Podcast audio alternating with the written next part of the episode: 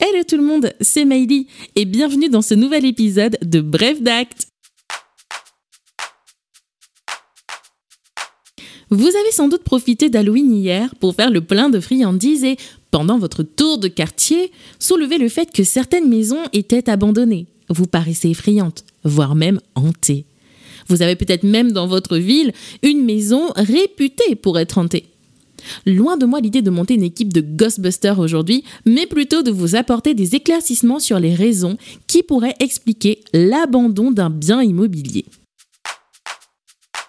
L'une des principales raisons reste la mésentente familiale.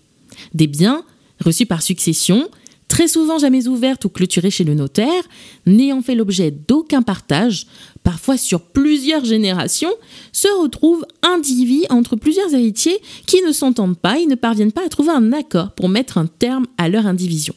Cette mésentente conduit très souvent à l'absence d'accord sur l'entretien des biens immobiliers dépendant de la succession qui finissent par dépérir.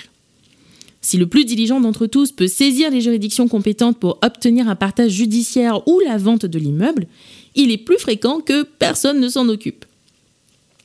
Il existe bien plusieurs solutions pour parvenir à débloquer des successions, sur lesquelles nous reviendrons ultérieurement, mais l'abandon d'un bien immobilier peut être résolu par les pouvoirs dont dispose le maire de la commune concernée. Ce peut être la prise d'un arrêté de péril ou d'insalubrité sur le bien menaçant la sécurité des concitoyens, la mise en demeure des propriétaires connus de réaliser les travaux nécessaires à la conservation de ce bien, avec la possibilité d'une astreinte administrative en cas de refus d'obtempérer ou de silence. Ce peut être aussi la réalisation des travaux par la mairie aux frais des propriétaires, mais également et surtout l'incorporation des biens abandonnés dans le patrimoine de la commune pour les biens en état d'abandon manifeste, notamment par voie d'expropriation. Mais parfois, il n'y a personne. C'est le vide total. Le dernier occupant est décédé, il a laissé personne pour prendre sa suite, ou en tout cas personne qui ne le veuille. On se retrouve alors avec une succession vacante ou en déshérence. La vacance, et non les vacances, pour ceux qui y sont ou ceux qui ont vraiment envie d'y être en ce moment, étymologiquement parlant, c'est être vide. C'est une situation de fait dans laquelle une succession est à l'abandon.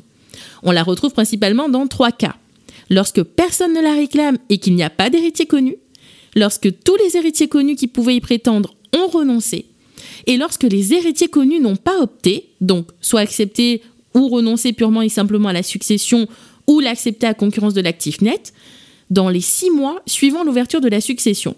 Au besoin, je vous renvoie à notre podcast sur l'option successorale.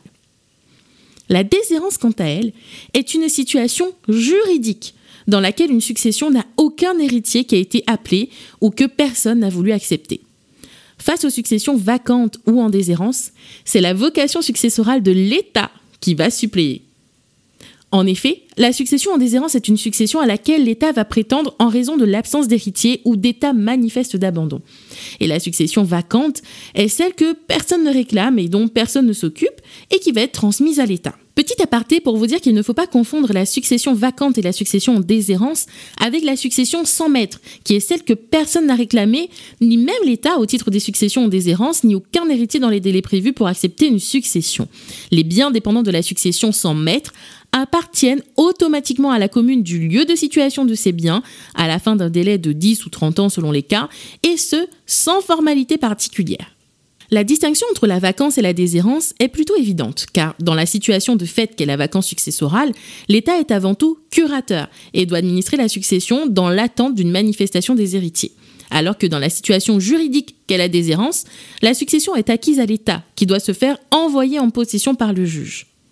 La succession vacante est en effet placée sous la curatelle de l'administration des domaines, suivant ordonnance rendue par le juge, et ce, à la requête de tout intéressé. Il peut s'agir de tout créancier, de toute personne qui assurait pour le compte du défunt l'administration de toute ou partie de son patrimoine, du ministère public, de toute autre personne intéressée et depuis 2016 du notaire. Par toute personne intéressée, on entend toute personne qui aurait un intérêt. Et donc, le maire de la commune qui fait face à des biens abandonnés, et en plus mettant en péril la sécurité des citoyens, pourrait agir. Mais vous me direz, comment le notaire peut être un intéressé?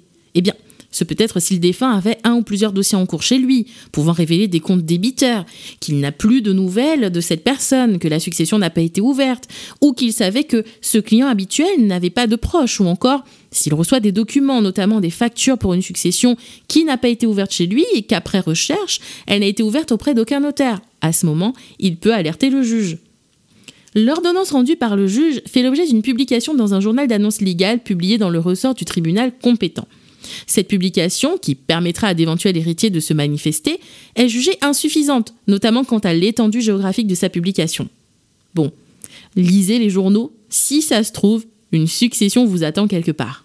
La mission de l'administration des domaines en sa qualité de curateur est de gérer le patrimoine du défunt et notamment régler ses dettes en procédant particulièrement à la vente des biens composant la succession. Pour ce faire, le curateur va d'abord faire dresser un inventaire de la succession par un commissaire judiciaire inventaire qui fera l'objet d'une publication comme l'ordonnance de curatelle.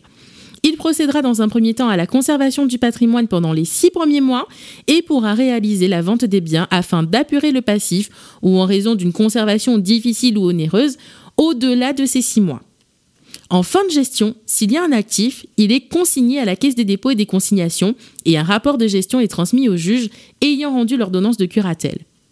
La curatelle va prendre fin si tout l'actif a servi à payer le passif et qu'il ne reste plus rien, par la réalisation de la totalité de l'actif et la consignation du produit net, par la restitution de la succession aux héritiers qui se seront manifestés et dont les droits sont reconnus, ou par l'envoi en possession de l'État. Pour terminer, il faut savoir que la propriété de l'État sur la succession peut être contestée pendant 30 ans après le décès par de potentiels héritiers ou légataires qui se feraient connaître après l'envoi en possession de l'État au moyen de ce que l'on appelle une action en pétition d'hérédité. Mais ça, ce sera pour un autre jour et moi je vous dis à bientôt